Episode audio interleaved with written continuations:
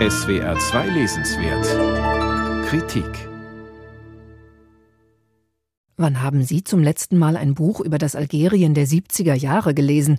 Wahrscheinlich lautet die Antwort auf diese Frage noch nie. Oder zumindest schon sehr lange nicht mehr. Wenig wissen wir bis heute über dieses durch eine Präsidialdiktatur abgeschottete Land. Literatur von dort schafft es nur selten auf unseren Buchmarkt. Wenn doch einmal Algerien als literarischer Schauplatz bei uns sichtbar wird, dann meist vermittelt durch Exilautorinnen oder Autoren.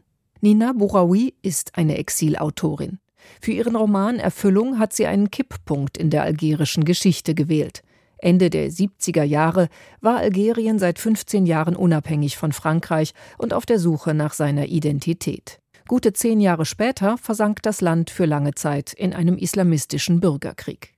Nina Bouraoui lässt ihre Ich-Erzählerin Michelle Akli in den Jahren 1977 und 78 ein intimes Tagebuch führen. Michelle ist Ende 30, Französin, mit einem Algerier verheiratet und mit ihm zusammen nach der Unabhängigkeit 1962 ins Land gekommen. Brahim zog es in seine Heimat zurück, und da Michelle wenig in Frankreich festhielt, folgte sie ihm. Eine Mischehe galt damals vielen Algerierinnen und Algeriern, die die französischen Kolonisten gerade erst aus dem Land vertrieben hatten, als Verrat. Bis heute ist Algier zudem eine Stadt der Männer, den Frauen sind die Innenräume vorbehalten, in denen sie streng unter sich bleiben. Und da Michelle keine Kontakte zu anderen europäischen Frauen pflegt, ist sie viel allein zu Hause. Im Alltag funktioniert Michelle, wie es von ihr erwartet wird. Ihrem Tagebuch erzählt sie, wie sie ihren Sohn zur Schule begleitet und sich um Haushalt und Garten kümmert. Eigentlich hat sie sich immer genau nach diesem Lebensentwurf gesehnt. Schon als Kind träumte Michelle von exotischen Gärten, in denen sie alt werden würde, von einem anderen Land als Frankreich, das sie nie als Heimat empfand, doch ihr Mann Brahim und sie sind einander fremd geworden. Übrig bleibt die Liebe zu ihrem zehnjährigen Sohn, den Michelle eifersüchtig bewacht. Als Erwan sich mit einer Mitschülerin anfreundet und die Familie Kontakt mit deren Eltern aufnimmt, ebenfalls ein französisch-algerisches Paar, das aber ganz anders lebt, kommt Michelle an ihren persönlichen Kipppunkt. Halt findet sie nur in ihrem Tagebuch, das übrigens nicht nur Privates aufzeichnet. Wie schon in früheren Romanen setzt Nina Bouraoui ihre mit der eigenen Identität hadernde Protagonistin in Relation zu der sie umgebenden Gesellschaft. All dies lässt Nina Bouraoui Michel sehr persönlich und in einer poetischen, suggestiven Sprache reflektieren.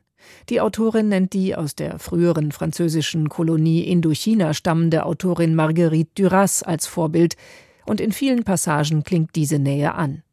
Schon in Geiseln, ihrem ersten ins Deutsche übersetzten Roman, erzählte Bouraoui von einer Frau, die ihr Leben lang die für sie vorgesehene Rolle als Ehefrau, Mutter und Angestellte erfüllt hat und sich von ihren Fesseln befreit.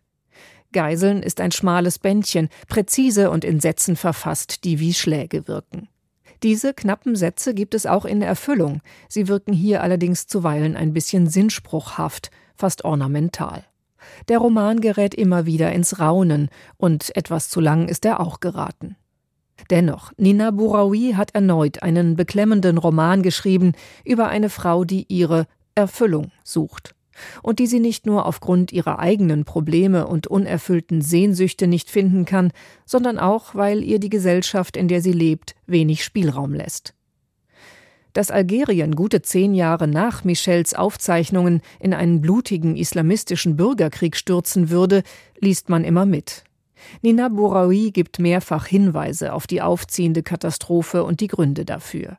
Über die Michel schreibt Gewalt vergeht nicht, wie eine Qualle zieht sie ihre Tentakel hinter sich her.